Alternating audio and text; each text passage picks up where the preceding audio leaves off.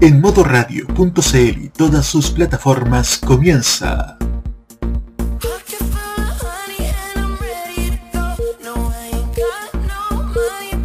Tolerancia Cerdo, un espacio sobre la contingencia, con sus anfitriones, el Cerdito Chuletas, Seba Arce y Nicolás López. Comenzamos con una nueva edición de Tolerancia Cerdo.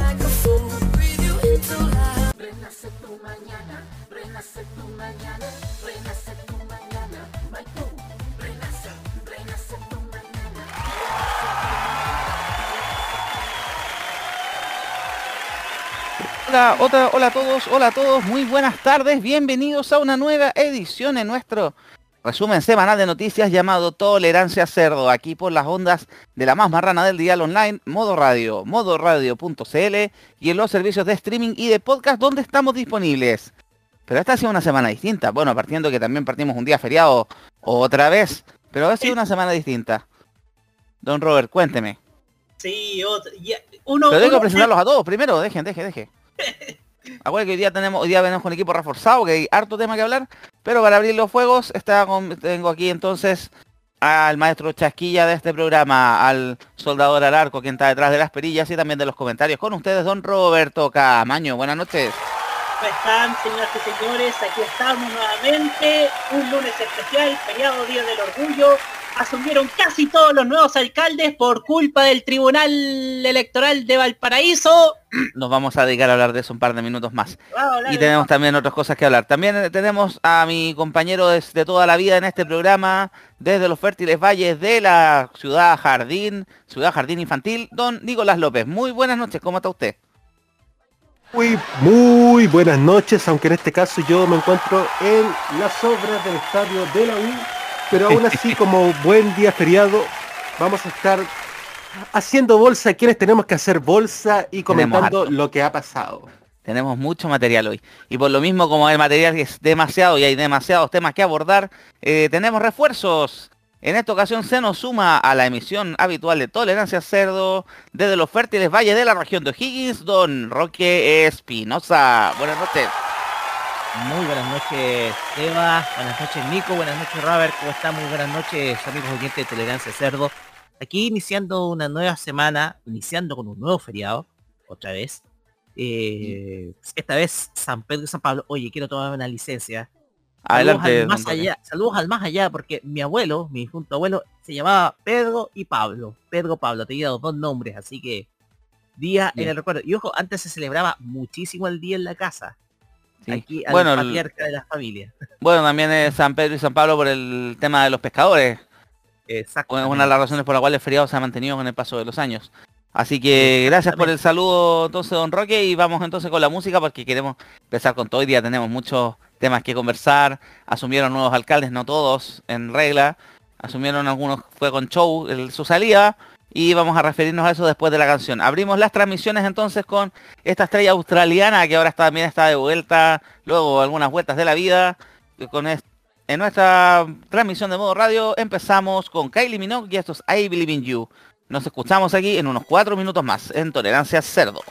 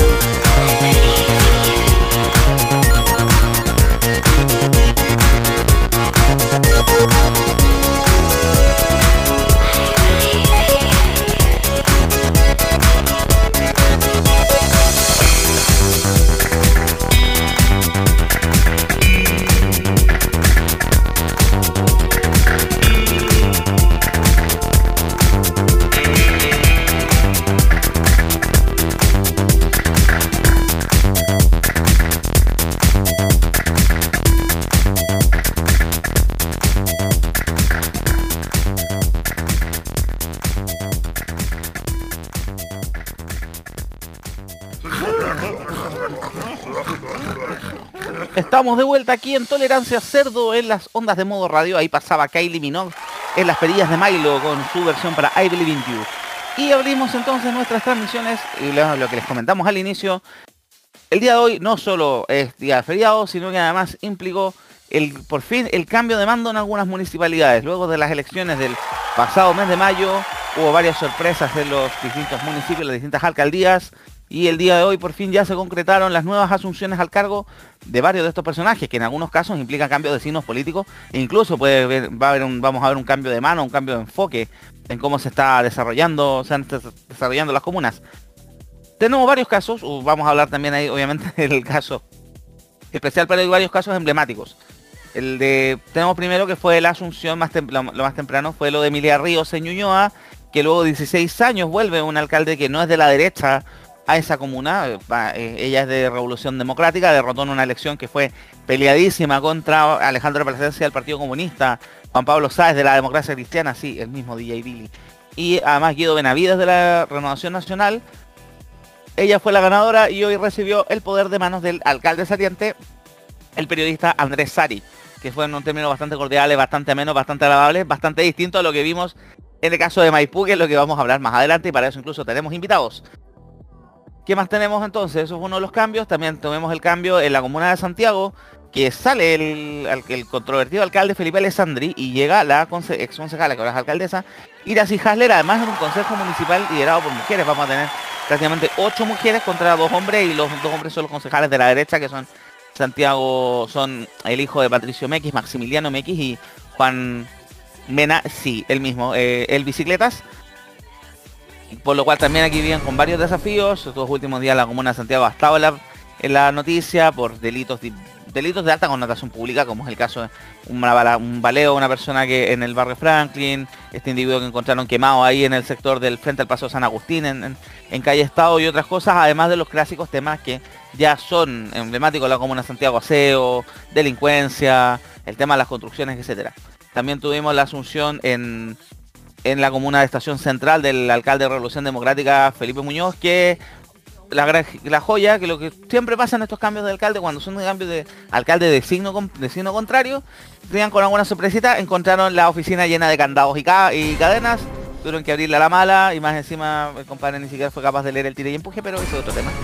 Pero ya llegamos entonces, eh, también asumieron con otra comuna que viene un desafío, estamos hablando de una comuna que viene con varias alcaldías UDI en el cuerpo, Gustavo Asbun, el actual ministro de del Interior, Rodrigo Delgado, estuvo asumió también Miguel Abdo, que fue el, fue concejal que asumió en reemplazo de Delgado cuando fue nombrado ministro, y ahora la elección fue una, un triunfo aplastante de parte del Frente Amplio, con los tres los otros dos candidatos, que era Angélica Cid de Partido Socialista y el ex alcalde Gustavo Azbun, que no sé quién dijo que era una buena idea que postulara de nuevo la misma comuna que había, que nadie le tenía mucho cariño porque fue uno de los precursores, fue el principal precursor de los quietos verticales. Bueno, y tenemos también entonces los cambios de comuna, también hubo cambio de alcalde en otro de los cambios emblemáticos, el caso de Viña del Mar, aunque aquí vamos a ponerle un asterisco, una nota al margen, en Noticias en Desarrollo, porque en la mañana se hizo una ceremonia más bien simbólica, donde la licenciada en Derecho, Margarena Ribamonti, del Frente Amplio de Revolución Democrática, asume el cargo, entre comillas, en reemplazo de la saliente, que ahora asume como concejala, alcaldesa Virginia Reginato, que altamente cuestionada por todas las platas perdidas, por los problemas que tiene Viña del Mar, la comuna con más campamentos de Chile, pero esto fue solamente simbólico ya que en la quinta región el Tribunal Electoral Regional solamente ha dado en la sentencia con los resultados de las elecciones de 12 de las 38 comunas de la región. Básicamente la quinta, lo que es la quinta cordillera y San eh, y la de Pascua y Juan Fernández. El resto de las comunas todavía no tienen los las sentencias, por lo cual esos alcaldes en la práctica no podrían asumir, no podrían, porque no está todavía Oleaga sacramentado su elección. Hoy día sí se hizo la ceremonia simbólicamente, igual que en Valparaíso y otras comunas más, pero todavía están esperando el fallo del Tribunal Electoral Regional que consolide y confirme el triunfo en las elecciones de pasado mayo. El de Macarena Ripamonti llegó también en una parada de eh, que vamos a empezar a, estamos escuchando a todas las comunidades en el traspaso de bando ahí en la Quinta Vergara, invitaron a muchos dirigentes vecinales, muchos dirigentes sociales para empezar a evaluar también y lo que uno de los reclamos que hizo una de las dirigentes dirigentes vecinales, si no me equivoco, la del sector de Canal Beagle, que está en la parte alta de Viña del Mar, que dijo que no éramos la ciudad jardín, sino que ya estamos usando la ciudad inmobiliaria, porque también está haciendo, se está viendo fuerte la depredación inmobiliaria en esa comuna. Te doy la palabra Nicolás y después te doy la palabra a Roberto que quieren hablar y porque vamos a entrar después al tema más denso al que nos vamos a reír. Y para eso también tenemos al invitado. Oye, la verdad es que nosotros pensábamos que la elección de Perú de, Fujimori con Castillo ya era lenta la cuestión. Que los resultados eran lentos y que, y, que, la elección era lenta. Pero vemos que es que en la, quinta, en la región de Valparaíso ya no vamos a ocupar la quinta región porque ya se, supone que las regiones no tienen números, pero todo el mundo lo conoce como la quinta región. Oye, es que de verdad se pasaron, o sea, ¿qué onda ocupan computadores con Windows 98? ¿Cómo es posible que no haya elección que fue hace más de un mes? Y todavía no hayan procesado los datos. Por lo menos de, por lo menos de las comunas más, más grandes, donde hubo grandes sorpresas. Creo que el problema con las actas. Parece en la quinta región, parece que por eso se han atrasado. Pero sí, una vergüenza que está ya un mes y medio después de las elecciones todavía no tengamos los todavía no tengamos las sentencias definitivas para poder ungir a los alcaldes y a los concejales como corresponde. Si hoy día hubo que hacer ceremonia simbólica. Eh, voy a comentar una cosa con lo de Viña del Mar. Magdalena Ripamonti le regaló a cada uno de los concejales entrantes, incluyendo Virginia Reginato, unos prendedores con una forma una sombrilla, porque creo que va a ser el sello de la comuna. También vamos a ver hablar un poco de los cambios que van a tener las comunas, cambios de imagen corporativa. Por fin desaparece ese color ordinario de Baby Shower Kuma que tenía Maipú. Por fin. Por fin ese, ese celeste con ese amarillo horrendo Amarillos, colores pasteles, no, mal. Vamos a hablar de eso más adelante. Sigue Nicolás o Roberto, no sé quién quería. Y después viene Roque, también se va a dirigir a ustedes. Yo por acá. Mira, yo encuentro, oye, encuentro vergonzoso que ya casi después de un mes de la elección todavía no estén listas la no la sentencia en el tribunal electoral de Valparaíso. O sea, eso quizás empañó la, una jornada de hoy día que obviamente se, se desarrolló en un clima tranquilo en algunas comunas, no como pasó en Estación Central, por ejemplo, con este caso el, de que la, oficina que está ahí en General Velázquez con Alameda está con candado. Estaba con candado. Está encadenada y estaba con candado y se habían llevado la llave. O sea, ¡qué Kuma! Siempre, en todo caso, siempre pueden pasar estas estas cosas, como te acordáis. ¿Se acuerdan cuando... cuando se fue Vicky Barahona en Renca? Sí, cuando eso mismo iba, a comentar que cuando se fue Vicky Barahona eh, se, se, llevó todos los muebles. Los muebles, hasta la instalación de LED, se hasta los cables. ¿Cómo muy rasca eso? Roque, ¿tú querías decir algo? Sí, oye, y, em, ¿para qué decirte? Yo pienso que es rasca, ordinario, mala clase lo que se ve en Maipú Estación Central. La, la zona poniente dando la nota alta. Por eso, y ahora vamos a hablar del el caso, el caso más emblemático que es el caso de Maipú. Para ello también tenemos aquí un invitado, gracias por unirse a la transmisión del día de hoy, don Ayax Lizana. Muy buenas noches, ¿cómo está usted? Buenas, muy bien, gracias Eva. El saludo también para los amigos de Modo Radio, amigos también como Nicolás, como Roque, como Robert. Y sí, hay mucho que comentar porque el día de Tomás Bodanovich partió a las 8 de la mañana. Sí, pues, usted estuvo presente ahí en la ceremonia de cambio de mando en Maipú. Vamos a contar a grandes rasgos. También en Maipú hubo cambio de mando. Ustedes saben, Cati Barriga logró el 22% de los votos. Podanovich cerca del 46%. Salió electo este el candidato, este sociólogo del Frente Amplio. Y una transición que no fue muy tranquila hasta el día de hoy. Porque hoy este fue el cambio de mando, pero no llegó la alcaldesa saliente un par de cosas que se vieron en internet de fin de semana, pero para mm. eso eh, también invitamos a don Ajax que estuvo en la ceremonia de cambio de mando y que además nos puede contar un poco los entretelones de, esta situación. Adelante. Exactamente. Bueno, eh, comentar cómo nació primero esta jornada ya en la noche, con, lo que dice ese especie de logo de Hagi o de pañales que tenía Maipú antes. el Maipú renace, por fin. El Maipú renace y fue cambiado eh, por esta gestión municipal por lo que es el conocido y antiguo escudo de la comuna. eso es un paso positivo de parte del, de la gestión de Tomás Bodanovich, porque regresa el escudo con la que estuvo la última vez que lo usó fue Alberto Undurraga. Después pasamos a ese monito con los brazos arriba de eh, Cristian Vittori y terminamos con el Maipú renace de Katy Barriga, así que retomar la insignia de la comuna es una buena situación. Bueno, Me acuerdo, ¿te eh, acuerdas tú, Ajax, cuando la, la- administración de Rodri- Roberto Sepúlveda, creo, habían unos monitos, había como un soldado de la, de la independencia, que era como el logo comunal, pero aún así no abandonaron el, el esquivo clásico de la municipalidad. Exacto. Y de hecho volvió, pero el clásico.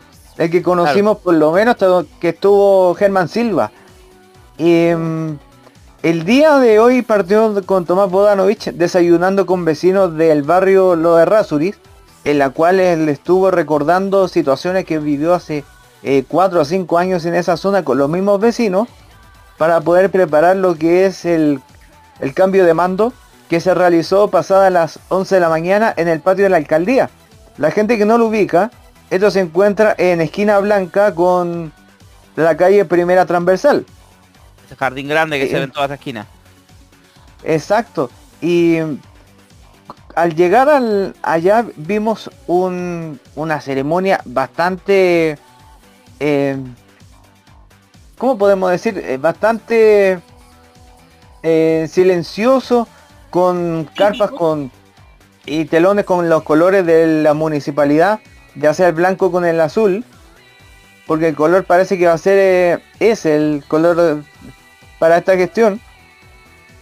Y la gente empezó a reunirse, el- habían 40 personas más los que estaban a cargo del, del equipo de la concejalía, que de ahí vamos a hablar porque también eh, hubo un tema después, que fue en conmemoración al día de hoy. Eh, la ceremonia se realizó sin ningún problema. Afuera seguramente ustedes escuchaban algunos algunos gritos, algunas contiendas eh, mientras hablaban. Era se, vieron, se vieron en las transmisiones que dio, por lo menos que estuvo 24 horas y CDN, que fueron los únicos canales que pescaron los eventos en vivo. Por los matinales estuvieron en otra toda la mañana. Lo que tuvieron fueron vecinos y de distintas organizaciones y de juntas de vecinos que fueron invitados por, en este caso por el alcalde Tomás Bodanovich, para que pudieran estar en un lugar con sombra, ya que por tema de aforo no podían estar. Y con pancartas, por ejemplo, ferias libres en abandono, por lo que pasó, porque ellos pensaron que iba a venir Katy Barriga, eh, fuera la basura de Maipú, la coordinadora de ferias libres presente. eh, y lo que más llamó la atención fue un papelógrafo de color rojo que dice adiós ridícula. En clara, se- en clara señal a Katy Barriga. Claramente. O gracias. Maipú, no más circo. Em, lo que llamó la atención de, de todas estas pancartas eran una bandera del Partido Comunista y de, de Gladys Marín que portaban eh, dos personas de la tercera edad que también se hicieron presentes. Y aquí viene lo mejor, el aplausómetro ¿Ya? que hubo el día de hoy. Mientras se presentaba a cada uno de los concejales para el juramento, eh, sin duda que la más aplaudida fue Camila Quiroz, eh, activista LGTBI, que junto a Vladimir Muñoz son los dos activistas de, de la diversidad que representan en el Consejo Municipal por primera vez, eh, ambos del Partido Comunes. Recordemos, Vladimir Muñoz eh, fue el encargado de la oficina de la diversidad en el periodo de Cristian Vittori Ok. y después por una polémica hace justo dos años salió en el- bueno la despidió Katy Barriga y regresó como concejal Em, también otro que, el que se llevó a las pifias Horacio Saavedra Sí, eso se alcanzó a ver en la transmisión. La Horacio Saavedra. Saavedra. Horacio Saavedra fue el más pifiado de todos después le siguió Alejandro Almendares pero si hacemos la balanza como le, como le digo Camila Quiroz fue la concejala más aplaudida de todos. Ahí también eh, volver y hablamos con tanto con Gonzalo Ponce quien junto a Almendares y Saavedra son los tres concejales que siguen para este periodo. Y en una ceremonia que fue bastante tranquila, la gente también se portó súper bien, había partidarios de comunes. Y em, sin ningún problema se realizó esta ceremonia. La- las contiendas Katy Barriga, que pensaron que iba a venir, se hicieron presentes. Y de autoridades estaban, por ejemplo, la diputada Claudia Mix, estaba eh, Pablo Vidal, el constituyente Daniel Stingo, estaba Tatiana Urrutia como constituyente también, y los ex concejales eh, Ariel Ramos, eh, Abraham Donoso, Marcela Silva y Pedro Delgadillo, quienes fueron condecorados por el actual alcalde. Que eso no se veía. Agradecimiento por la gestión, ¿o no? Exactamente, en modo de agradecimiento. Ya una administradora municipal que también ella se retiraba por temas de edad, que también fue conmemorada. Y después de esta situación, eh, que se realizó con completa calma, y fue muy bien organizado porque dijeron una hora y duró exactamente una hora. Entre la sesión, la foto oficial y lo que fue la conferencia, de, el punto de prensa que hizo Tomás Bodanovich, porque a eso de la una de la tarde eh, se fueron junto a activistas a la Plaza Monumento para conmemorar el Día, el Día, Internacional de, del Orgullo LGTBI+, que también estuvo organizado por la Oficina de la Diversidad y que también se hizo presente el alcalde Tomás Bodanovich sin duda que uno de los puntos eh, más emocionantes durante el día fue el beso que se dio Camila Quiroz con su pareja. Ella es eh, lesbiana. Por algo le digo que es... Claro eh, que activista de la causa de la diversidad, está claro. Y sin duda que hubo una emotividad tremenda. Conocimos el caso de Evelyn, que trabaja con niños que también han sufrido distinta discriminación sexual ya sea porque son transexuales, porque son homosexuales, porque son lesbianas. Y fue muy emocionante lo que vimos en, esta situación. Pero el punto, y yo creo que con esto eh, finalizo por esta parte, Tomás Budanovich se emocionó en su discurso cuando empezó a recordar a la familia. Y que sin duda que llenó de emoción a los asistentes al punto de prensa allá en el patio de la alcaldía. Y después Tomás se fue a, a almorzar con la, la olla común que está allá en Candelaria, en la Villa San Luis 4. Así que ha sido bastante movido esta jornada junto a nuevo alcalde Tomás Bodanovich. Sí, estuvo, hace un rato atrás una entrevista con la red también, ahí hablando un poco de los, cosas, la situación de la comuna, en qué condiciones la recibe, principalmente las dos cosas que mencionó lo, que van a ser su eje, el tema de SMAPA, el gran problema que hay a nivel de las obras que no se han ejecutado, el plan de mejora que no se, no, se ha ejecutado tampoco, los problemas de las filtraciones, también se refirió al tema de la seguridad, así que tiene harta pega ahí y Tomás Bodanovich, más de lo que ya, aparte de lo que ya le entregó la alcaldesa saliente, que se fue, aunque no apareció hoy día en la entrega de, de mando, se fue con show, porque durante el fin de semana supimos que ella trató de llevarse desde el parque municipal, que está ubicado en Cinco Poniente, una yegua que dijo que se la habían entregado de regalo y trató de sacarla con un, a través de un tercero, con un documento. Justo apareció el alcalde entrante, Tomás Jodonovich, andaba en otra actividad y apareció en bicicleta ahí mismo en el parque. Había dado como una autorización a mano, pero al final los mismos funcionarios del parque se negaron a entregar la yegua. Mm, claramente por un tema fin de semana fue un varios chistes con la yegua de Katy Barriga. La yegua que de, Y hecho, ¿sí? Eh, lo último, Seba. Dime. El, la voy a hablar de la yegua un poquito. Esta yegua pertenece a, Sebastián Zamora, que es un funcionario de la municipalidad que trabaja en los caballos con terapias, especialmente para los niños. Y que él fue el que denunció que se robaron ocho de sus caballos del parque municipal. Así que la guerra ha sido continua. Y para finalizar, porque también eh, los invito a la gente que está, a ustedes mismos, a que vean después las mejores imágenes en la emisora en la cual trabajo, que es Radio Pajaritos FM, para que vean todas las fotos del día de hoy con la, y la frase del día que es no vamos a perseguir a ningún dirigente social. Esa es la frase que marcó en la presentación de Tomás Bodanovich y bueno, mañana se vienen más actividades, mi querido Sebastián y Panel.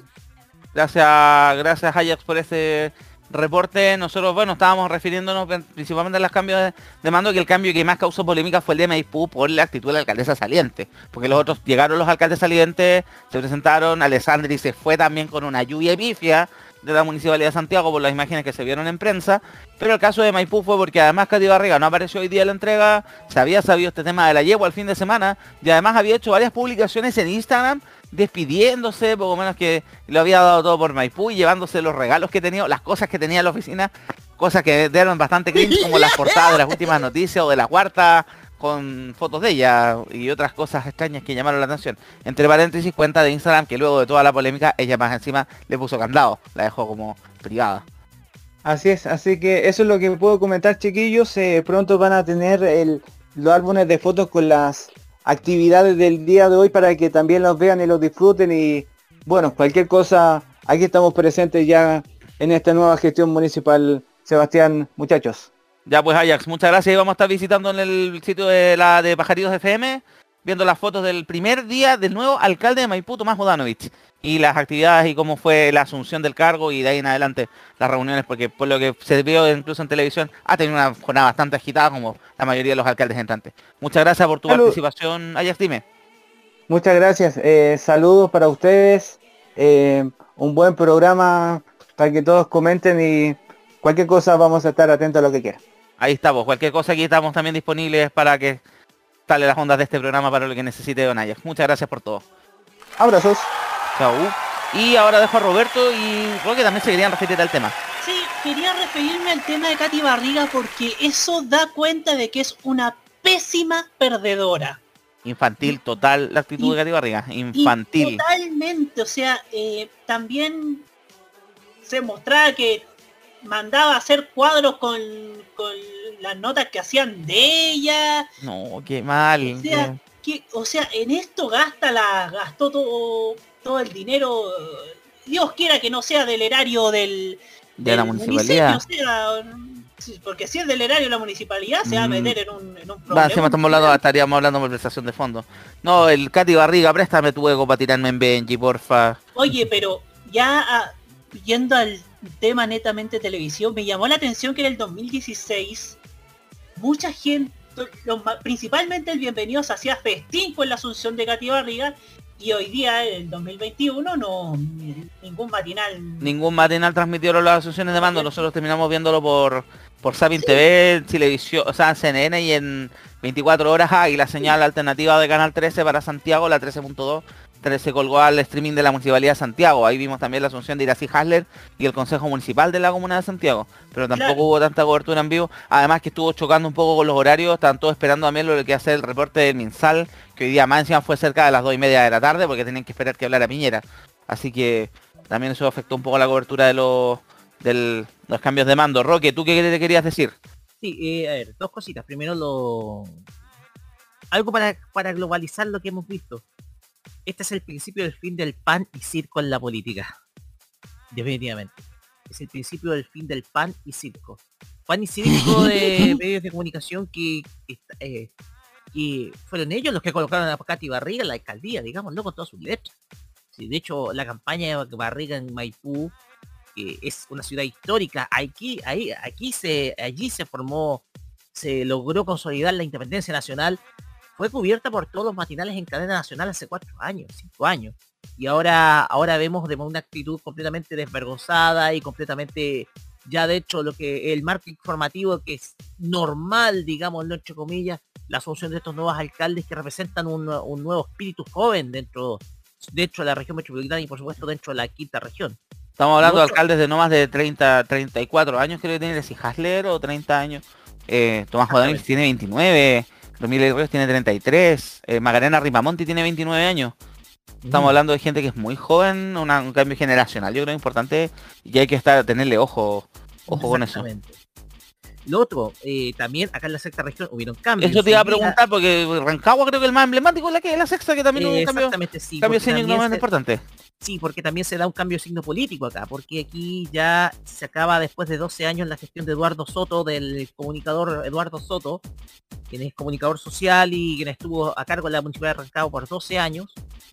Eh, se pone fin a la gestión principalmente de la UDI también, que también estuvo 12 años a cargo del Eduardo Soto, a pesar de que fue independiente en las últimas elecciones apoyado por Evo eh, digámoslo, en esencia fue presidente de la UDI en su momento, pero se termina el periodo de Eduardo Soto e ingresa ahora el nuevo alcalde Juan Ramón Godoy del Partido Socialista, quien llega primero desde siendo core, tiene poco más de 42 años de edad, este profesor de historia, magíster en gestión de pública, quien eh, asumió el día de hoy y juró y juró como nuevo alcalde de la capital regional de O'Higgins, diciendo, desde hoy soy el alcalde de todos Rancagüinos y Rancagüinas. Eso es lo que menciona. También hubo una exhibición de exhibición de parte del exalcalde ya de las cuentas municipales que en todo en orden. Recordemos que el alcalde estuvo muy cuestionado en el último en el último tiempo producto del producto del, caso que se vio del Teatro Municipal de Rancagua. Sí, eso estaba acordando. De fondo, desvió de fondo a la productora Luna Nueva, que estaba vinculada a la UDI, ¿ya? Eh, el uso de operadores políticos, principalmente un core de la región metropolitana, que es Álvaro Lavín. Entonces, todo esto eh, terminó empañando una gestión que, digamos, lo ha sido bastante positiva, la de la de Eduardo Soto, quien eh, comenzó el proceso de modernización, sobre todo del, paseo del paseo Independencia, ese paseo comercial de la ciudad.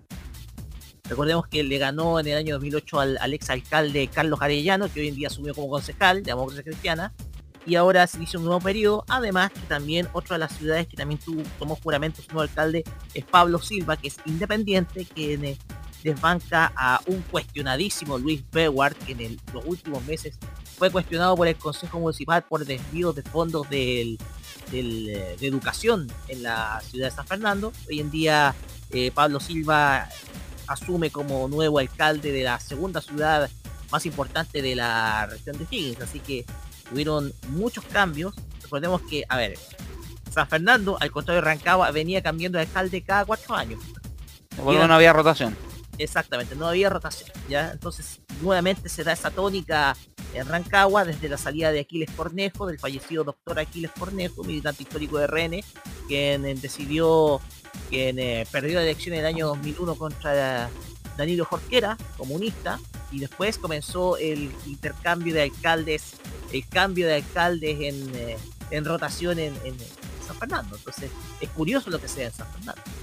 Completamente curioso. Y también asumió acá en la ilustre municipalidad de Requinoa Waldo Valdivia, que también pone fin, bueno, no pone fin, eso sí, al periodo político de, de la ex concertación acá en Requinoa, pero pone fin al proceso encabezado eh, por eh, don Antonio Silva, quien estuvo 12 años en la alcaldía y asumió este ex concejal independiente pero vinculado políticamente a Democracia Cristiana, quien continúa precisamente, o es el continuador principalmente de la gestión del alcalde Antonio Silva, que también era vinculado a la Democracia Cristiana.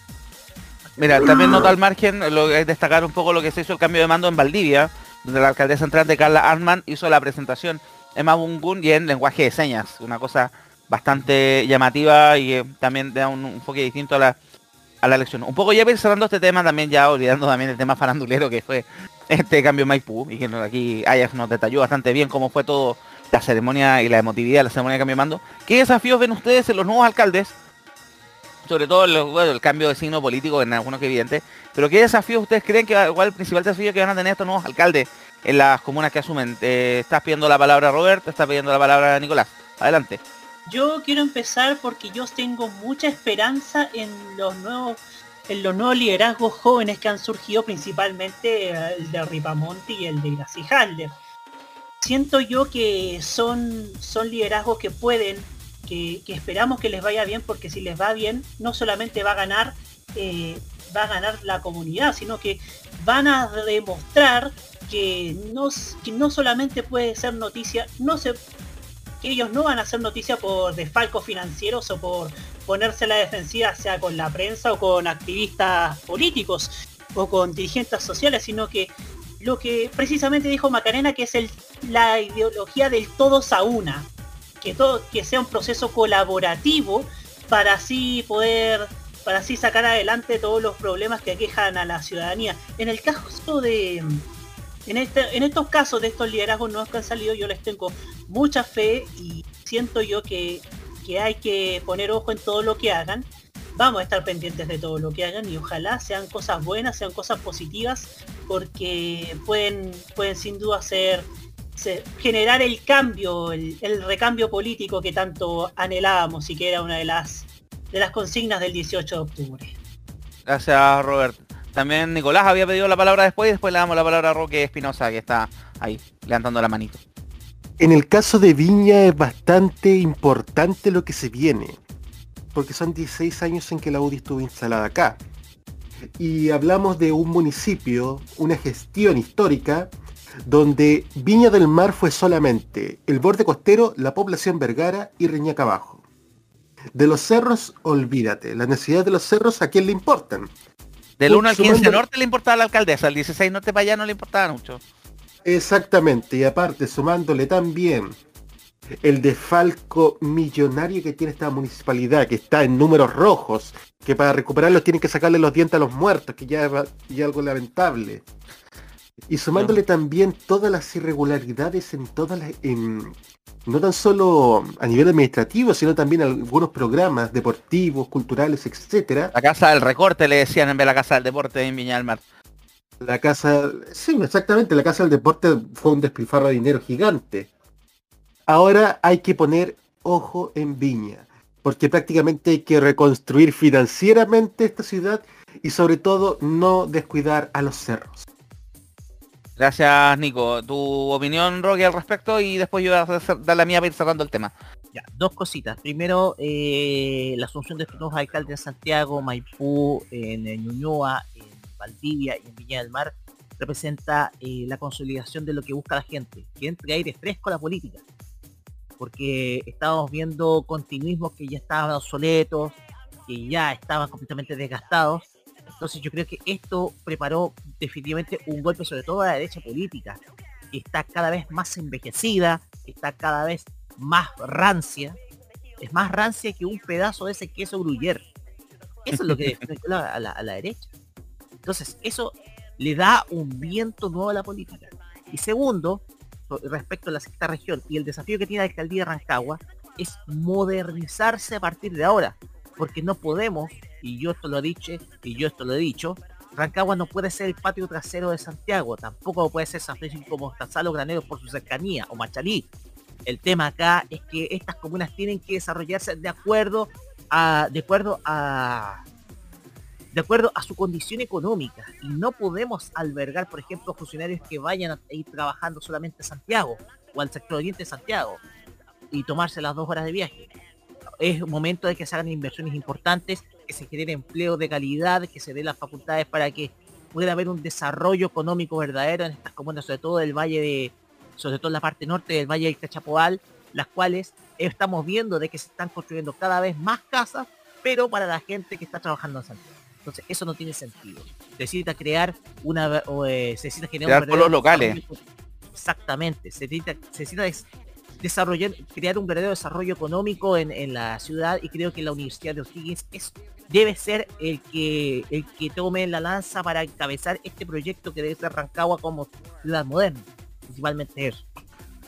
Gracias Roque. Mira, en mi, en mi caso yo tengo, espero estos nuevos alcaldes tengan eh, la visión suficiente para poder primero asumir bien los, los problemas de las comunas. Estamos hablando con comunas que ya vienen con algunos problemas arrastrados, no de una gestión, sino que de varias gestiones hacia atrás. El caso de Viña del Mar, ahí tenemos el caso de Estación Central, también con el problema de los guetos verticales y la mala organización de la mala eh, planificación urbana de la comuna. Es decir, Estación Central, ¿por qué se vinieron los guetos verticales? Porque no tenían plan regulador. Atinaron súper tarde. Lo mismo está, lo mismo ahora, bueno, reaccionaron en Santiago, están reaccionando en Quinta Normal, en Quinta Normal que también tenemos un cambio ahí que no fue tan drástico porque estamos hablando de la DC al PS, no es tanto. Con la entrada de la ex dirigente estudiantil Karina Delfino. En el caso de Santiago yo eh, eh, quiero hacer un contrapunto ahí, lo que pasa, la elección de Iracy Hasler, comparándolo un poco lo que pasó con Karina Oliva eh, a nivel. ¿Por qué? Porque Iracy Hasler también era gente joven. Eh, había, pero con la gran diferencia, también una persona joven, también una, y logró derrotar un poco a ese tema del duopolio y meterse. Bueno, a partir del candidato de la concertación, no la concertación era un desastre, Alfredo Morgado tampoco lo quiere mucho acá la Comuna de Santiago. Pero principalmente porque fue escogida ella, principalmente porque ella había sido concejala en Santiago. Cuatro años ya conocía los problemas de la comuna y además era una persona que tenía conocimientos que tú le preguntabas de temas y sabía. Y por eso también ella capturó muchos votos de gente que ya estaba chata, eh, la, la administración Alessandri, por todos los problemas que había, todo el tema también de la represión a los colegios, etcétera. Y pudo capturar y por eso pudo llegar a la alcaldía. Poco hacer el contrapunto con Karina Oliva y Karina Oliva el único gancho que tenía para haber sido escogiera que era eh, para luchar contra la vieja política, pero como candidata no era, no era muy buena. Por eso quiero hacer el contrapunto. Yo le tengo mucha fe a la, a la gestión que va a hacer la nueva alcaldesa, por lo mismo, no es Alessandri. Eh, espero que además que ella viene de los barrios de los barrios de la comuna. Siempre Santiago ha sido una queja principal y yo sé que Roberto, que vivió un tiempo, ahora está de vuelta en la comuna, pero me va a encontrar la razón. En Santiago siempre había una queja muy grande desde los barrios a que la a la municipalidad la comuna se le acaba donde termina el centro cívico. De la norte-sur hacia el poniente, de la Alameda hacia abajo no existe la comuna. Somos una nebulosa, una pasta gris, una cosa extraña que no somos tierra de nadie. Y espero que eso, que algo con Carolina todo algo se vio, pero yo espero que con esta nueva administración, aparte viendo los equipos con los que llega y jaleta de la municipalidad, espero que eso se mejore y eso se concrete. También tengo mucha fe en lo que puede hacer Macarena arriba y que hay que hacer un trabajo de limpieza y una limpieza industrial en esa comuna.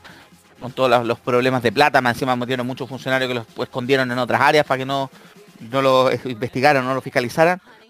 Y también le tengo mucho fe lo que haga, lo que haga Tomás Bodanovich en Maipú, que en Maipú fue una comuna que es una comuna que muy grande, que tiene muchas necesidades, pero que lamentablemente la última alcaldesa se dedicó más a medidas a tomar medidas para la tele, hacer show para la televisión, más que preocuparse de los problemas reales de la comuna. Y espero que toda esta nueva generación no defrauden tampoco, si que después de esto quien viene van a volver los mismos de siempre, vamos a tener de vuelta a los Alessandri, a los Delgado, a los Barriga, a los Reñinato de vuelta. Así que por bien de todos, ojalá que esta generación funcione este sector político funcione frente amplio. Ya viene con una mochila más o menos pesada con todos los cuestionamientos que tuvo en Providencia con la pasada de José y que ahora volvió concejala.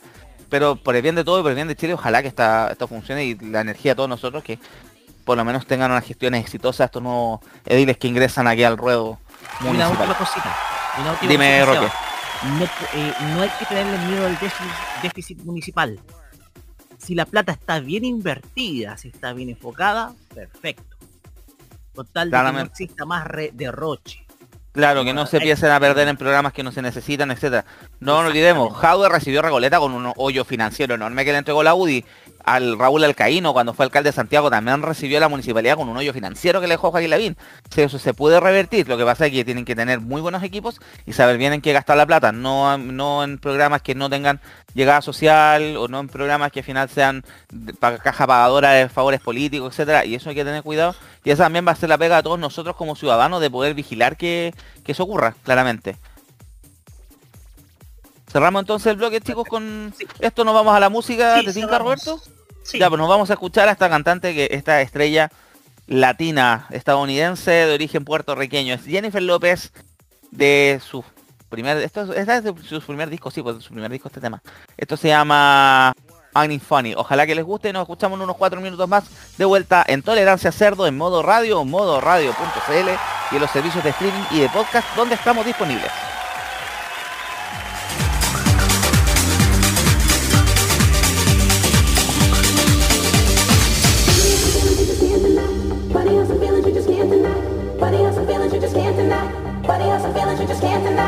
Funny how some feelings you just can't deny. Funny how some feelings you just can't deny. Funny how some feelings you just can't deny. Funny how some feelings you just can't deny. Ain't funny how some feelings you just can't deny? And you can't move on even though you try. Ain't it strange when you're feeling things you shouldn't feel? Oh, I wish this could be real. Ain't it funny how a moment could just change your life? And you don't wanna face what's wrong or right. Ain't it strange how fake can play a part in the story of your heart? Ain't it funny how some feelings you just can't deny?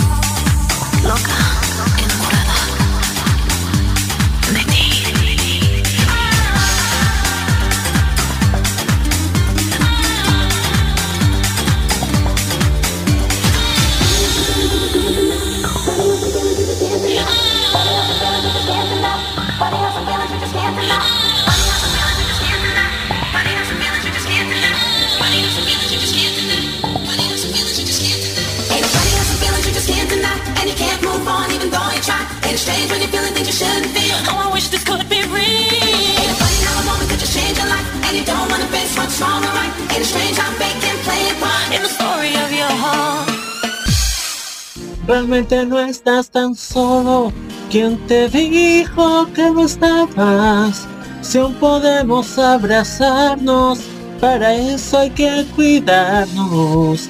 Juntos saldremos de esto. Esto no pretende ser una propaganda emotiva. En Chile ya van más de 25.000 muertes a causa del COVID-19. Si no quieres sumarte a esta cifra, toma las siguientes precauciones. Lávate las manos y el antebrazo frecuentemente. Sal de tu casa solo cuando debas hacerlo. Cuando lo hagas, lleva siempre la mascarilla puesta. Mantén un metro de distancia con quienes te rodean. Te cuidamos, pero cuidarnos es tarea de todos.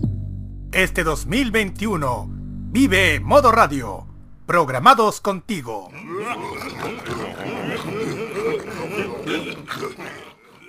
Estamos de vuelta aquí en Tolerancia Cerdo, modo radio, modo radio.cl y en todos los servicios de streaming y podcast donde estamos disponibles.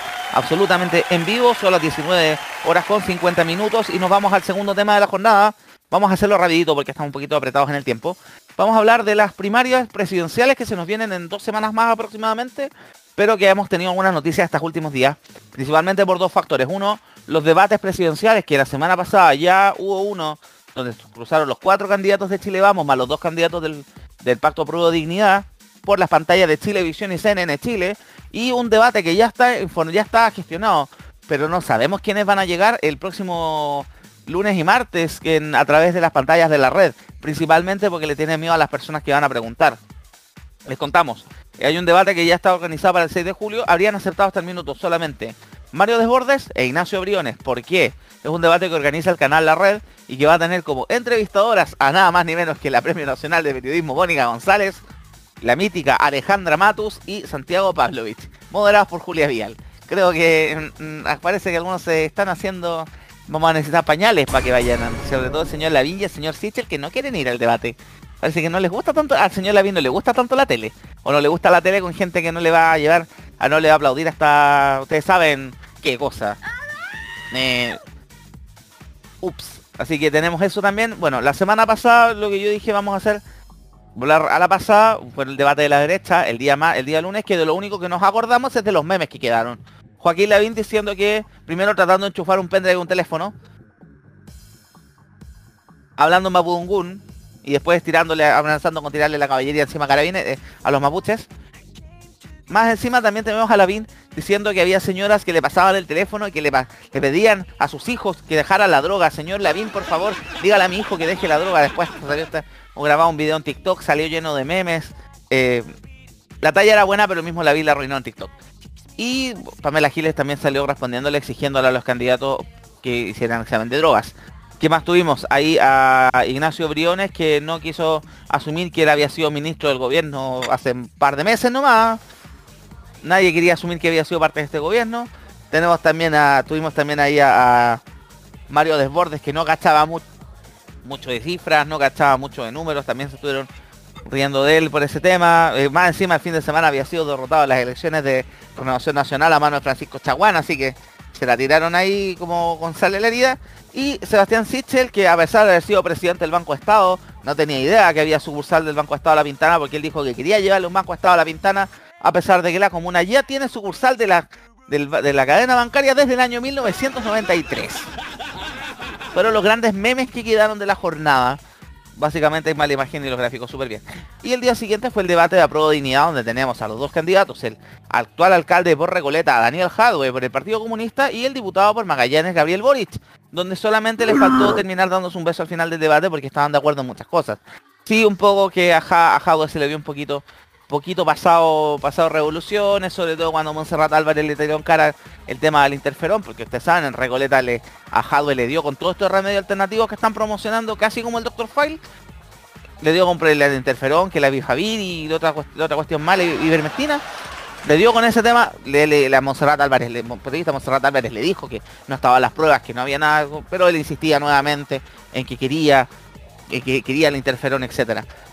Y además que ha causado polémica de esto, luego del debate, las propuestas de, campaña, etcétera, lo que todavía ha causado mucho ruido. Otra semana más es este proyecto de ley de medios que tiene la candidatura de Daniel Jadwe, donde básicamente lo que estábamos conversando incluso en el, interno, está un poco de acuerdo en el, poco de acuerdo en el diagnóstico, los problemas que tiene el sistema o el mercado de los medios de comunicación en Chile, concentración, falta de pluralismo, que no tiene muy, o sea que uno le queda clara la línea editorial de cada medio de comunicación, pero que ellos no la hacen muy pública, ese tipo de cosas. El único problema es que el proyecto lo aborda pésimo, porque habla de ser un consejo ciudadano y salieron todos como gato de espalda, que eso prácticamente es un arma doble filo, puede prestarse para cualquier cosa.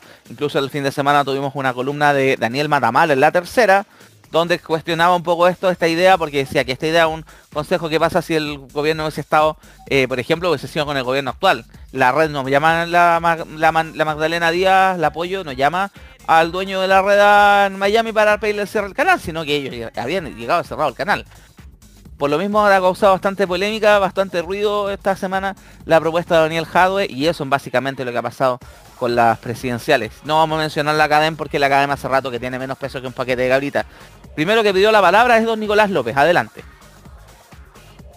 La verdad es que me dan risa algunas cosas. Como por ejemplo, esto me recuerda cuando, por ejemplo, el caso de los presidenciales de Chile Vamos, esto me recuerda cuando toda la derecha, la RN y la UDI, los principales sectores para acomodarse el año 90, empezaron a renegar de Pinochet. No, no, yo, no sabía nada, no, yo no, no. Todos se hicieron los lesos. Y esto pasa lo mismo, ahora todo el mundo reniega del de el actual gobierno, porque obviamente les conviene.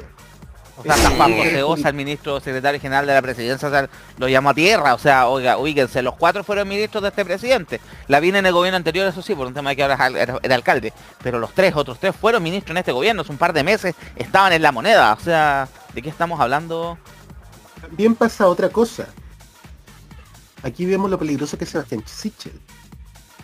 Sebastián Sichel utilizó el Banco del Estado como plataforma política. La verdad, banco el Banco del Estado, ya, es importante tener una institución financiera que dependa del Estado y que dé acceso a la banca a los chilenos. Pero utilizar un servicio que ya la verdad, el servicio del Banco Estado, si seamos sinceros, incluso desde antes de la pandemia y todo, tampoco era una maravilla cada uno puede tener su presión personal sobre los, diversos problemas que puede tener el Banco del Estado. Después del caso ransomware. También. Pero aparte de eso, gastar millones en publicidad innecesaria, un cambio de nombre, que nada pidió, colocar asesores personales en puestos claves del banco, la verdad es que me parece una utilización horrible con fines políticos. Respecto al debate de la red, respecto al debate de la red. Aquí vemos también... tiene miedo. Todos tienen miedo, pelado. Pero lo que pasa es que en este debate no, hay ningún Matías del Río, no hay ningún Iván Valenzuela, no hay ninguna Soledad Neto. No que salga a prestarle ropa. Exactamente, no está esa cosa que yo, que, que yo suelo llamar de manera un poco irónica felacionadores públicos. Aquí tenemos a periodistas, a premios nacionales de periodismo, a gente que la verdad el poder le tiene miedo. Todos sabemos la trayectoria Mónica González, no te la González, la Alejandra Matus. Son periodistas puntudas, o sea, ellas manejan claramente, conocen, conocen a la vida del borde a Sichel al revés y al derecho. Aquí no se les va a escapar nada. Aquí se acabaron el tema de las relaciones públicas y entramos a hacer periodismo incisivo y duro. Estamos claros, o sea, a desborde ayer, ayer Matías del Río hasta lo apretó un poquito en Estado Nacional y quedó loco. Así que imagínate con una Mónica González y siendo, dicho sea paso, desborde uno de los pocos que aceptó la invitación. O sea, de qué estamos hablando. ¿Qué más quería hablar? Aquí yo veo aquí a Ron Roque Espinosa, adelante. Esto, el debate Chile Vamos me dejó un reload, un recuerdo del 2017. Primero, Joaquín Lavín es Sebastián Piñera versión 2.0. cuenta. La misma ridiculez de siempre, el mismo payaseo de siempre, el mismo payaseo del actual presidente de la República. Y más encima, agrega un condimento. Tener un asesor comunicacional como un, con un impresentable como Gonzalo Müller. Pues sí. Un individuo impresentable. Que en cualquier país serio no puede estar en cámara y te- en televisión. un individuo impresentable. Es lo peor que puede tener el mundo de los think tanks es Gonzalo Müller. Oye, con respecto a Lavín, parte de su campaña también se está basando en cómo voy a ser un alcalde a la moneda y voy a hacer la gestión de las condes en la moneda. Yo me acuerdo cuando fue alcalde de Santiago. Cómo este- manera de ver. la plata en esa con esta No, comuna. a ver, Puras medidas tallas como- Yo eh, te voy a decirte muy bien porque yo tengo memoria incluso hasta de la gente que apoyó a Lavín. En, en el año 2000, Lavín era onda, era moda. Pero cuando se acabó la gestión del 2004, Lavín dejó de ser onda, dejó de ser moda.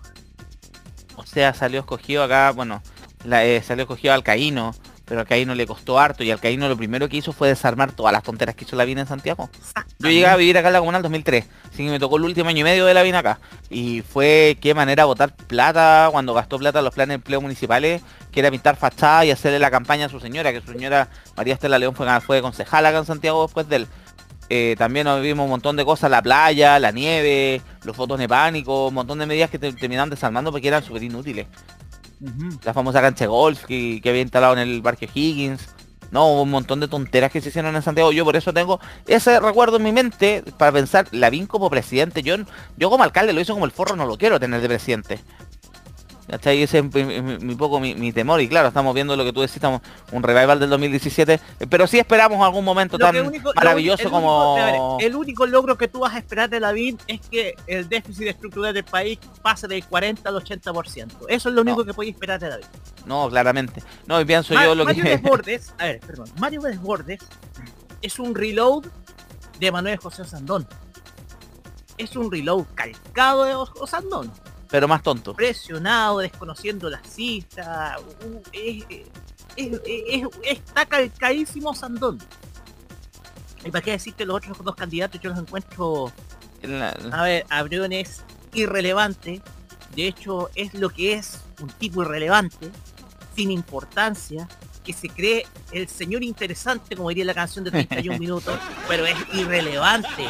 Fue irrelevante como ministro de Hacienda, fue irrelevante como columnista, hasta como columnista de tercera fue irrelevante. Fue relevante como Entonces, ¿qué presidente de FP. esperar?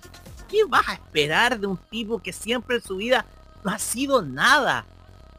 Perdón que sí te bombardeé, pero no existe ese weón, no existe. Y Sichel, Sichel me deja demasiadas dudas, sobre todo esa supuesta independencia, porque hay individuos detrás de su candidatura que tienen poderosos intereses. Uno de ellos es Jorge Rasulis, este ex banquero que Gárgame. deveni- sí, este ex banquero que está devenido dentro del mundo de la política, que ha manipulado a muchas personas dentro del mundo político, desde Piñera hasta Velasco, es un tipo que quiere tener poder. Y, y lo va a tener si llegara en un eventual, digamos, gobierno de Sichel, te apuesto que va a tener un ministerio seguro. Porque el tipo quiere tener poder ahora desde la política, ya no desde el mundo financiero como banquero, como lo hizo con Self- Selfin Capital, hoy en día BTG Pactual, sino que ahora quiere tener poder en el ámbito político. Y ahora bien, el, el otro, el, el- el- ¿cómo se llama el, el tipo que era ex DC, de que pasó a ser ciudadano? No me acuerdo cómo se llama el, el- ¿Cómo se llama el tipo? No me acuerdo. Bueno, ese es otro irrelevante. ¿Para qué no, para qué tratar de hacer esfuerzo de Michel. normalizar el nombre? Otro, otro irrelevante. Pero yo eso es lo que puedo recibir. No Mira. así con lo del Frente Amplio.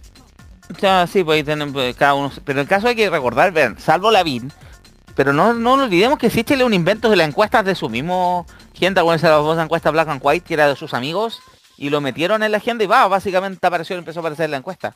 Y Briones, tampoco Briones nunca sonó ninguna encuesta, sino que Briones fue porque en Evópoli el candidato natural era Felipe Cas, pero Felipe Cas el mismo salió en, en algún publicación de prensa por ahí, no quería ser el Marco Enríquez de la derecha y por lo mismo, para no andar procurando en elecciones, de elecciones, de elecciones, de elecciones, no quería ser candidato a presidente en esta vuelta y por eso fueron, pusieron, de perdonando la expresión, pusieron a más hueón al arco y el nombre era Ignacio Briones, porque el otro nombre que había sonado, acuérdense que era el de la ministra de Transporte, Gloria Hood, y que Gloria Hood, después del scan, después del, descalabro del estallido social del 18 de octubre, donde gran parte de la responsabilidad de prender la mecha del estallido social fue, recayó en sus manos, claramente no voy a sonar como presidencial de nuevo, pero pues estamos de acuerdo que la mayoría de los candidatos son inventos, y son inventos de la encuestadora. Ahora cada vez me está inflando a Yasna Proboste y poniéndola como ganadora ante cualquier escenario y también me parece rarísimo si, si que ella ha confirmado su candidatura. Eh, tú también querías, te habías pedido la palabra, Roberto, te Sí, escucho. porque me, me llama la atención que dos precandidatos de Chile Vamos eh, no puedan acep- no quieran aceptar todavía el debate y es porque y es porque ahí no van no van a hacer no los van a tratar como lo como habitualmente los tratan no sé en el bienvenidos o en el aquí somos todos No los van a tratar con guante blanco, para no, nada. los va, no va no va a haber guante blanco acá va a haber va a haber va a correr sangre pero A la 20 tiene muchos frentes para poder atacarlo, o sea... claro. a nivel, si tú no atacarlo en el sentido, sentido de hacerle preguntas puntúas, Chiche es lo mismo, o sea, Chiche es una persona que entre comillas nueva, pero con todos estos cambios de partido que ha tenido, tienen por dónde atacarlo, la gestión de Banco Estado también, más encima cuando dijo lo, del, lo de la sucursal de la Pintana, que eh, dicho sea de paso, en el día del debate, desde la cuenta oficial de Twitter de la UDI le mandaron de pantallazo con la dirección de la sucursal del Banco Estado de la Pintana en Google, después la borraron, por ahí se supo por ahí que había sido una orden de, la dirigencia del partido publicar ese tweet y después se echaron para atrás. Así que no fue una arrancada de tarros del CM, del Community Manager. eh, pero claramente aquí estamos hablando de personajes que son de mentira. Y vamos a ver si se atreven a llegar al debate de la, al debate del día de la próxima semana con la red. Y ojo, aviso, el día miércoles parten las franjas electorales. Y ya por lo menos, el Frente Amplio no quería adelantar mucho, se filtraron un par de fotos de la franja de Boric que van a obviamente a ser muy magallánica, como fue su cierre de su inicio de su lanzamiento de campaña. Pero se viene una cuota de cringe que te encargo de la derecha. Ayer mostraron un adelanto en el noticiario de TVN. Uy, que te encargo. Se vienen los memes de la BIN. Se viene el jingle de, el jingle de Desbordes.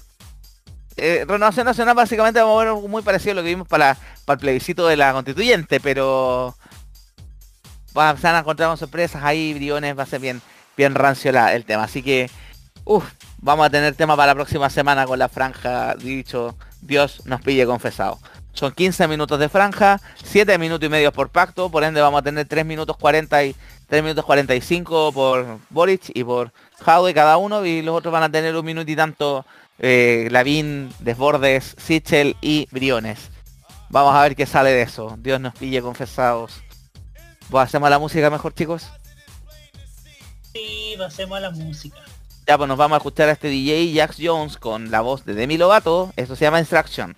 Ojalá que les guste y nos escuchamos unos cuatro minutos más en Tolerancia Cerdo de modo radio. Drop it down low and take it back high. Bitch, I don't need introduction. Follow my simple instruction. Wind to the left, to the right, drop it down low and take it back high. Bitch, I don't need introduction. Follow my simple instruction. You see me, I do what I gotta do. Oh. On the gas list, no need to queue.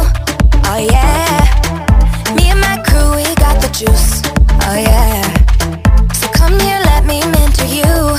Well, some say I'm bossy, cause I am the boss. Buy anything, I don't care what it costs. Stack like a casino, I'm Monte Rustino. If you're the then I'm Diana Ross. All my ladies, one to the left, sway to the right. Drop it down low and take it back high. Bitch, I don't need introduction.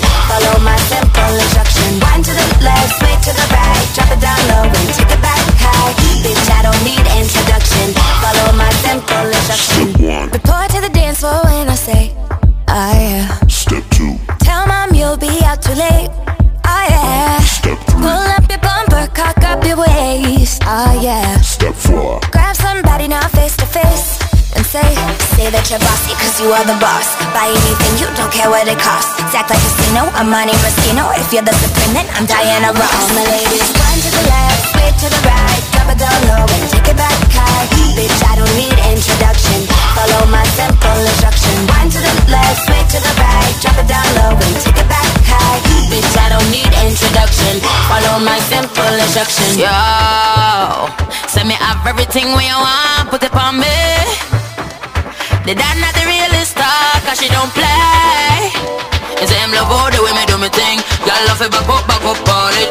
Girl love it stop up, stop up on it. Bad girl, bad girl No for do your thing, no for do your thing. Say you no for do your thing Bad girl, bad girl Mashing up the thing, mash up the thing Pon him Say that you're bossy cause you are the boss. Buy anything, you don't care what it costs. Stack like a casino, I'm money Moschino If you're the supreme then I'm Diana Ross. All my ladies, run to the left, sway to the right. Drop it down low and take it back. high Bitch, I don't need introduction. Follow my simple instruction Run to the left, sway to the right Drop it down low and take it back high. Bitch, I don't need introduction. Follow my simple instruction Bitch, I don't need introduction. Follow my simple instruction Bitch, I don't need introduction. Follow my simple instruction Prográmate con el estilo. Los jueves desde las 21 y hasta las 23 horas, hora chilena, disfruta del estilo que contagia las emisoras de todo el mundo. Todo lo mejor del baile y la coreografía, las novedades musicales semanales y lo mejor del sonido de Corea del Sur llega todas las semanas junto a Alice, Kira, Roberto Camaño y la conducción de Carlos Pinto en Keimo. Este 2021 vive en modo radio. Programados contigo.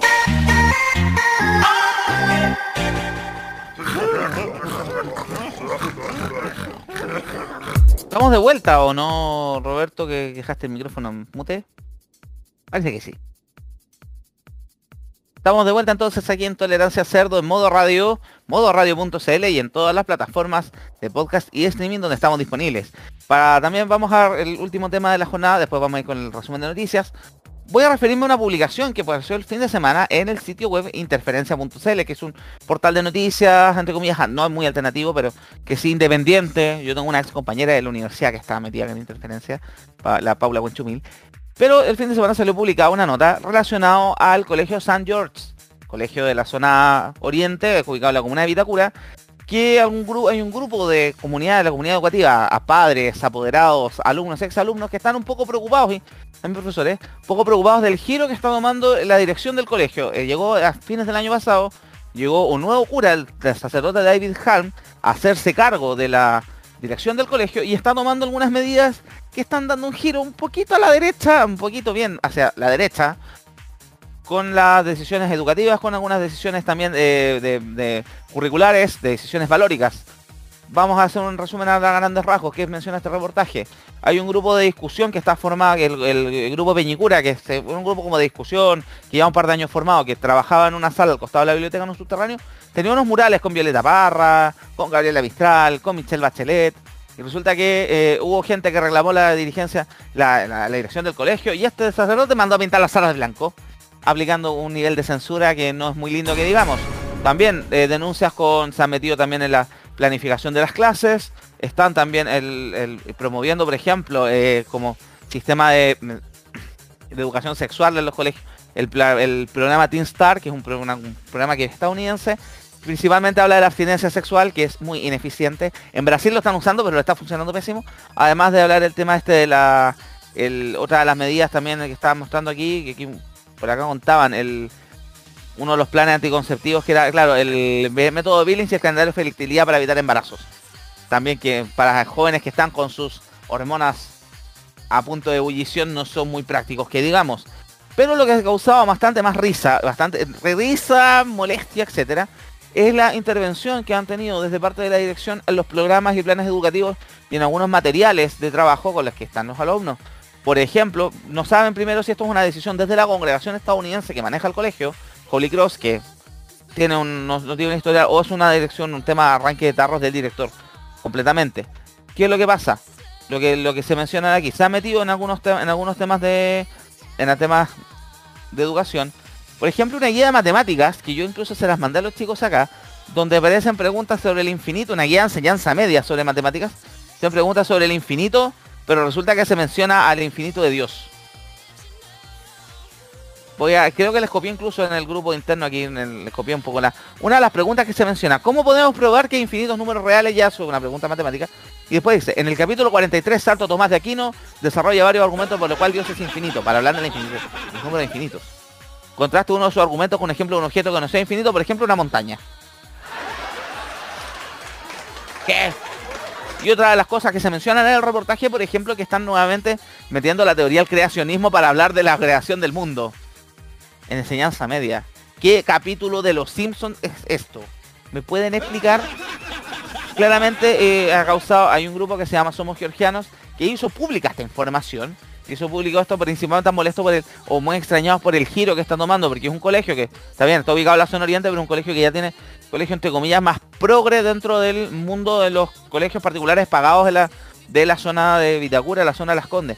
No olvidemos de San George, que fue míticamente eh, reflejado en la película Machuca por esta política que tuvo el colegio antes de la antes del, golpe de estado de mo- tomar alumnos de sectores más vulnerables y ponerlos a hacer los clases en este colegio para poder mezclar clases sociales. Programa que tuvo también el sacerdote Gerardo Whelan y que después de la dictadura obviamente se acabó esto y terminó, nunca más hablamos del tema hasta lo que se reflejó en la película Machuca. Principalmente porque estoy tocando este tema, porque también salió hace poco una noticia que acusaron a un profesor de adoctrinar alumnos por referirse principalmente al tema de que si Piñera salía a Chile se iban a tomar preso, o por hablar del estallido social. ¿Qué adoctrinamiento? Para mi gusto es más adoctrinamiento. Lo que estoy viendo en las, las guías del San George, que es lo que publicó el día del sitio Interferencia, más que también lo otro, lo otro me parece más una arrancada, de- se le salió, se le arrancó la moto a este profesor. Pero yo también quiero referirme un poco a esto porque yo sé que aquí mis compañeros, sobre todo Nicolás López, quiere referirse al respecto. Por favor, adelante, expláyese porque usted quiere hablar sobre el tema. Y sácale mucho el micrófono. Ya. La guía de matemáticas en cuestión la mandé a dos profesores del colegio donde trabajo, donde ejerzo mi, mi labor. Para contextualizar, según cada curso hay ciertos objetivos y ciertos contenidos que deben ser básicos en, en cada curso. Por ejemplo, el programa de ciencias de, no sé, segundo medio tiene que abarcar esto, esto, esto, abarcar tal unidad, tal unidad, tal unidad. Obviamente es decisión de cada colegio cómo va a implementar los planes. Están Pero hay un ray- rayado de cancha. Hay un rayado cancha que son los planes y programas que publica el Minedu, que es información pública, información que está libre acceso para la persona que quiera acceder a tal, a tal dato. El caso es que obviamente cada colegio tiene su libertad de acción de decidir cómo va a abarcar estos planes y programas, cuáles son van a ser los objetivos prioritarios, hay unos objetivos mínimos también, y también tienen que tener ciertas herramientas de los cursos anteriores, o sea, un alumno que está en octavo básico tiene que adquirir, tiene que tener ciertas nociones que viene, que viene adquiriendo desde que comenzó su educación hasta séptimo básico, o sea, ya es un camino recorrido que se complementa justamente con los contenidos y con los planes de estudio de cada. Ya. Diciendo esto, yo mandé esta guía a dos profesores de matemáticas de colegio de trabajo. Ok. Y teóricamente, revisando los planes y estudios del Ministerio de Educación, revisando los objetivos prioritarios, esta guía no sirve de nada. No sirve de nada. No hay objetivo, por mucho que intentes adaptarlo, por mucho que trates de hacer adaptación curricular. No hay contenido ni forma dentro de los planes que el Ministerio de Educación manda que te dé esta guía de matemáticas. Y pasa exactamente lo mismo con ciencia. Los contenidos en básica de ciencias naturales y en media de física, química y biología no dan lugar al creacionismo. Solamente, como teoría- puede ser abordado como en parte teoría alternativa o en clase de formación valórica, pero dentro de las asignaturas de ciencias o dentro de los selectivos científicos no tiene lugar como contenido como contenido. O sea, si me vienes a hablar de adoctrinamiento en la educación, yo veo matemáticas y veo ciencias según los contenidos de St. George y eso es adoctrinamiento puro. Mira, lo que estoy viendo acá, por ejemplo, el artículo de interferencia, ¿eh? menciona aquí. Algunos apoderados comentan también que lo religioso comienza a invadir todas las áreas del currículum, lo que ha implicado que incluso las guías de matemáticas se haga reflexionar a los alumnos por sobre por, sobre por qué Dios es infinito tal como los números. Y menciona la pregunta que mencioné hace un rato atrás. También, el currículum evangelizador ha sido siempre parte del proyecto del colegio. Los apoderados lo saben cuando eligen el colegio para sus hijos. Pero hoy se, hoy se ha tergiversado la forma de implementarlo. Implantando a los profesores una forma de entregar las materias de los elementos religiosos eh, con elementos religiosos en, asignaturas netamente científicas, por ejemplo matemáticas, o cuando el profesor de ciencia está explicando cuál es el origen del hombre y la lámina de ejemplo dice que el hombre fue creado por Dios en una clase de ciencias. Pero Comenta interferencia Paulina Liendo, claro, pelado. quien además actualmente es apoderada del colegio y además exalumna. Eso está totalmente claro, pelado. Cada colegio también tiene su plan. Sí. El tipo de formación sea laica, valórica, con el distinto enfoque. Obviamente como uno como apoderado sabe en qué, colegio pone a sus hijos y, y, sabe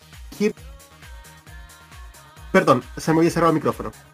uno como apoderado sabe el, colegio donde pone a su hijo y también tiene que saber cuál es el tipo de proyecto educativo que, que pone para sus hijos. El Señor no se caracterizaba justamente por meter a Dios en todo. Si tú quieres, si tú quieres una formación religiosa propiamente tal, Obviamente tienes asignaturas, espacios, tales que son dedicados completamente a la formación valórica. Incluso lo puedes meter hasta como talleres para quienes quieran seguir, complementando.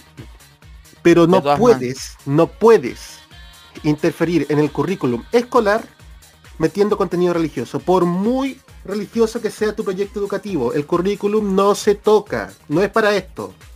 Claramente, claramente, ya estáis viendo temas, principalmente reclamos los apoderados que no quieren convertirse en una especie de tabancura o los colegios de Opus Dei arriba, a pesar de que sus colegios, si no me equivoco, tampoco caen en el error de meter, mezclar contenidos religiosos dentro del currículum básico que exige el Ministerio de Educación a cualquier colegio, y está basado en parte de la libertad de enseñanza o la libertad de escoger el colegio, como tanto se han llenado la boca mucho en este país. Eh, también eh, atrás, un rato atrás quería había pedido la palabra a don Roque Espinosa. Adelante, don Roque, que, algo que más quería contar.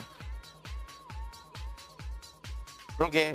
A ver, eh, te cuento que yo estudié en colegio católico. Ya. Mixto también, más o menos acá en la, región. No voy a decir el nombre del colegio, el liceo, pero... Eh, y te digo que esto, y bueno, en ese mismo colegio trabaja mi hermana quien es eh, profesora de enseñanza básica. ¿Ya? Poco pongo ese detalle. Y el colegio no, no hace eso, precisamente. Es colocar elementos propios de una clase de religión, una clase, por ejemplo, ciencia, matemática o lenguaje. No lo hace.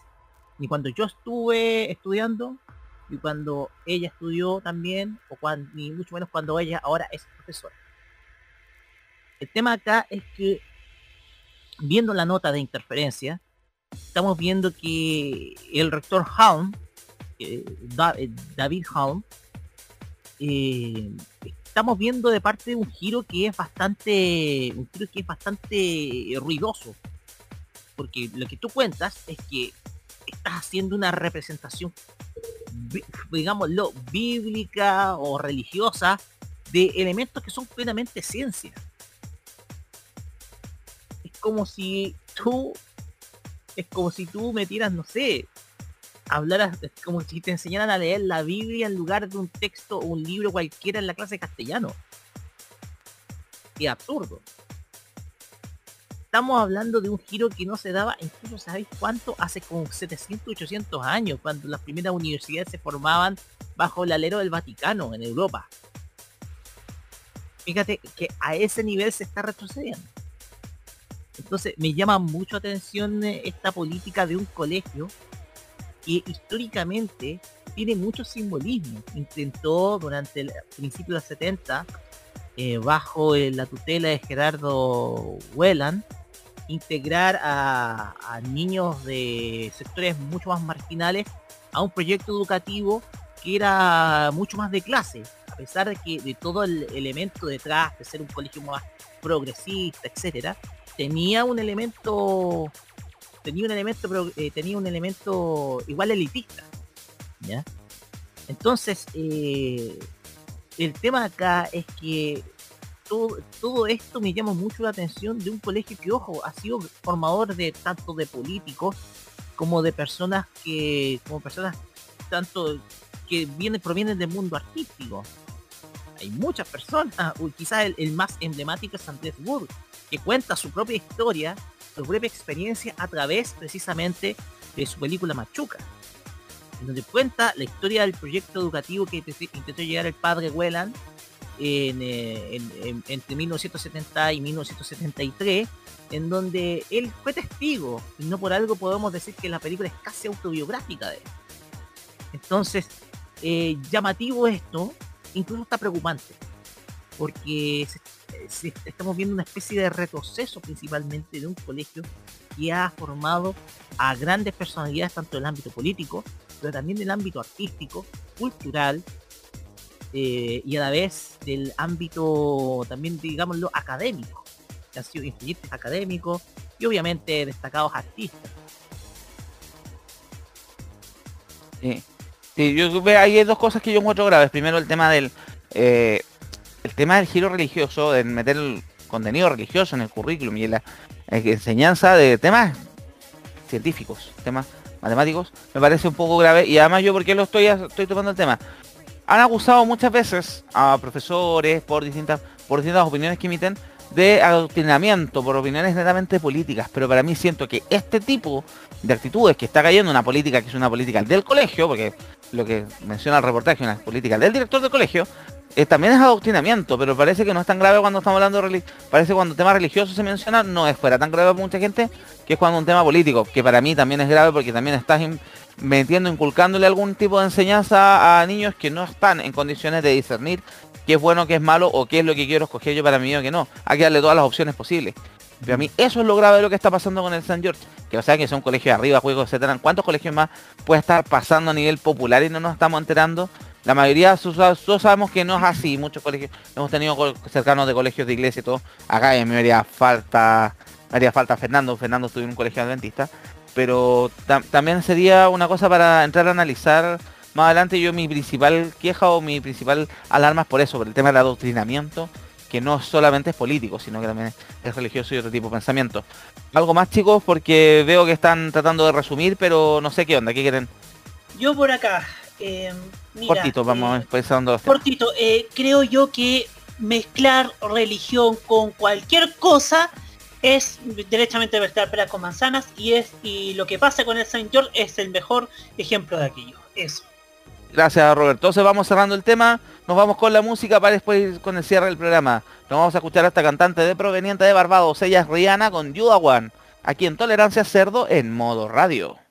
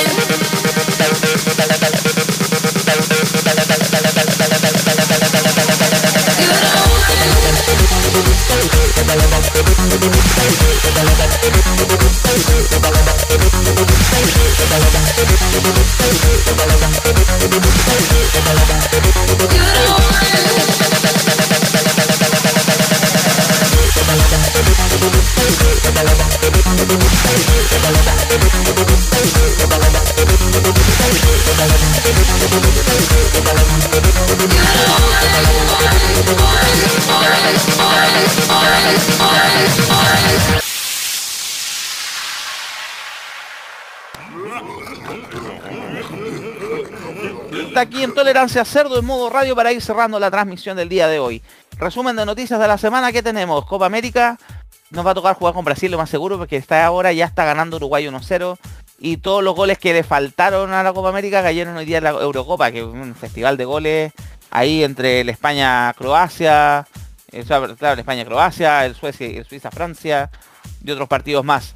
¿Qué más también ha pasado estos días? Hay que estar atento. Eh, plan el tema del coronavirus. Llegó la variante Delta a Chile. Gracias, la trae Coca-Cola. Una señora que venía de San Javier a un funeral. No sabíamos si el papá estaba moribundo o había muerto porque han cambiado la versión toda la última semana. Que hoy se confirmó el segundo caso de variante Delta en Chile de coronavirus. Un estudiante chileno que andaba en Armenia. ¿Qué andáis haciendo en Armenia? ¿Te, te perdió el arca de Noé, loco, que andáis metido en Armenia? ¿Qué más ha pasado también esta semana? Como lo mencioné, tuvimos el. Vamos a tener debate la otra semana, debate de candidatos presidenciales. Vamos a ver cuántos llegan, se atreven a la lengua de Mónica González y de Alejandra Matus. También que vamos a tener noticias de esta semana, bueno, noticias del. Alguna noticia, Wimbledon, eh, Tomás Barrio se fue para la casa hoy día, Cristian Garín juega mañana porque se suspendió por lluvia. También esta semana se confirmó que va a ser uno de los años más secos nuevamente. Va a llover poco, pero ha hecho un frío de la, de la zona central. Así que chicos, abríguense. ¿Qué más tenemos de noticias esta semana, chicos? Si ustedes se acuerdan de algo más, Canadá. mis queridos ayudantes, Por acá nada. ¿no tenemos noticias? ¿Qué más ha pasado? ¿No, no, no hay noticias han por estado esta fome semana, estos chicos? días, pues. Sí, pues ha estado todo, ha estado fome todo. Gracias, gracias por el aporte. Básicamente eso Vamos ha pasado estos últimos está días en... Más fome que el disco de nuestro país y en de- nuestro bueno, mundo. El título. El título del disco de los tres, fome. Tremendo disco. Hasta poco. Sí.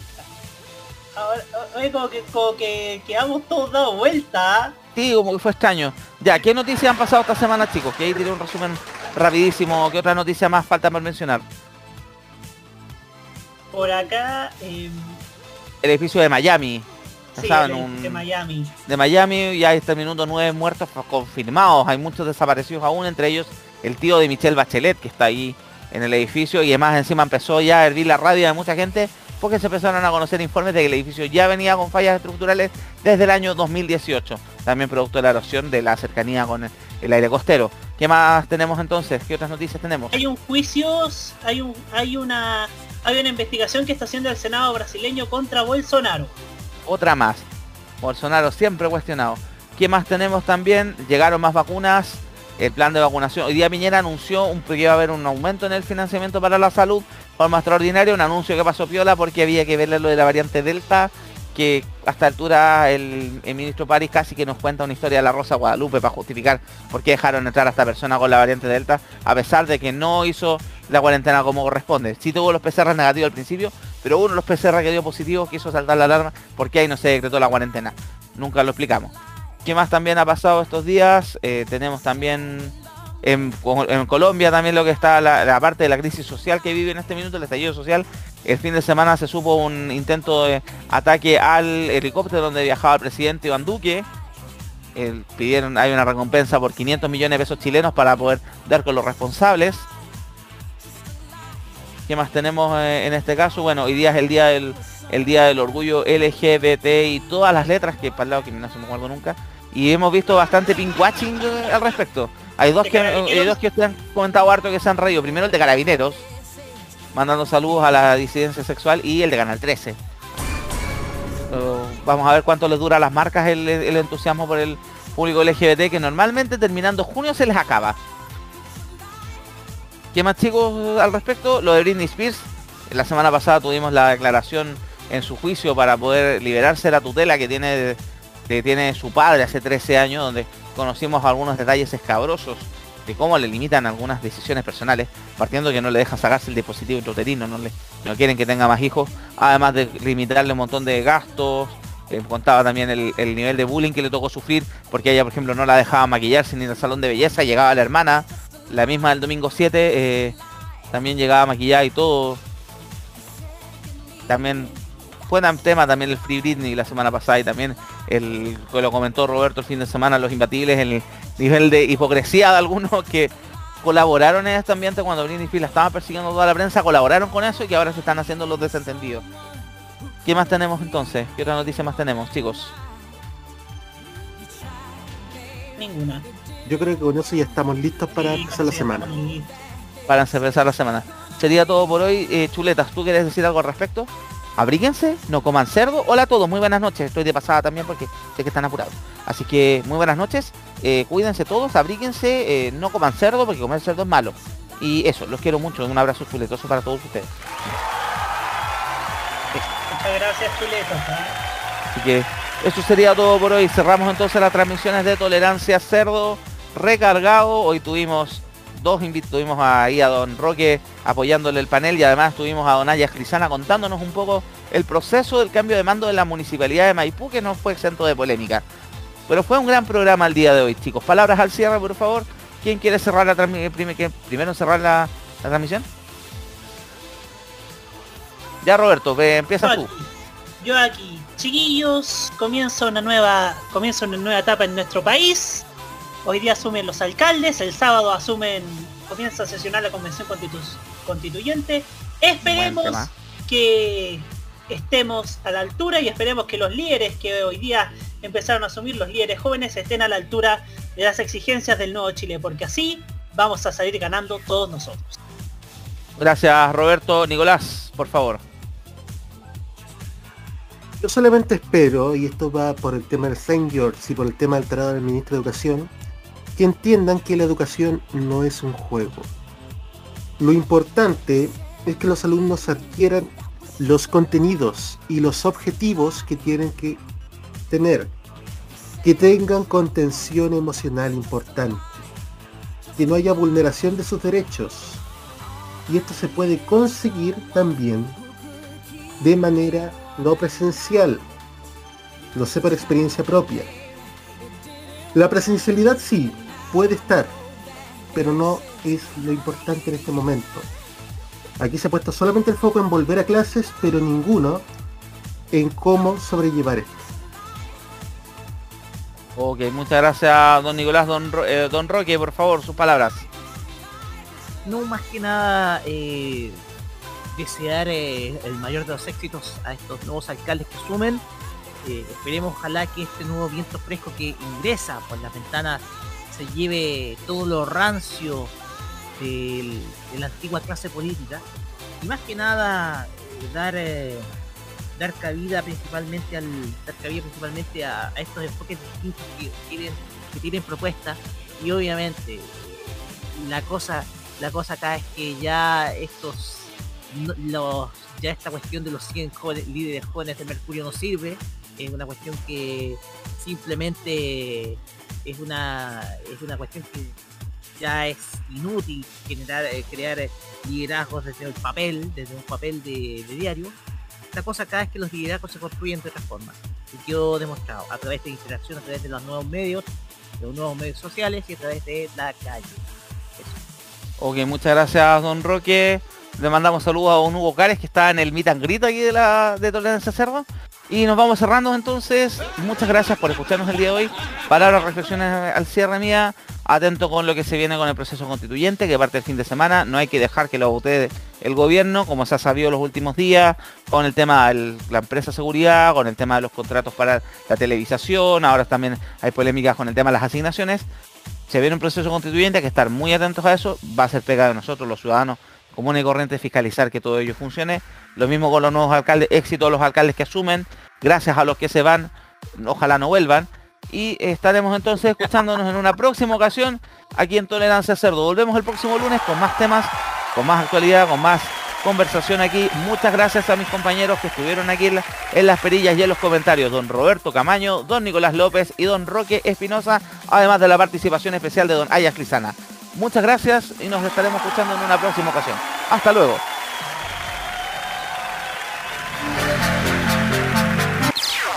Las opiniones emitidas en este programa son de exclusiva responsabilidad de quienes las emiten y no representan necesariamente el pensamiento de modoradio.cl.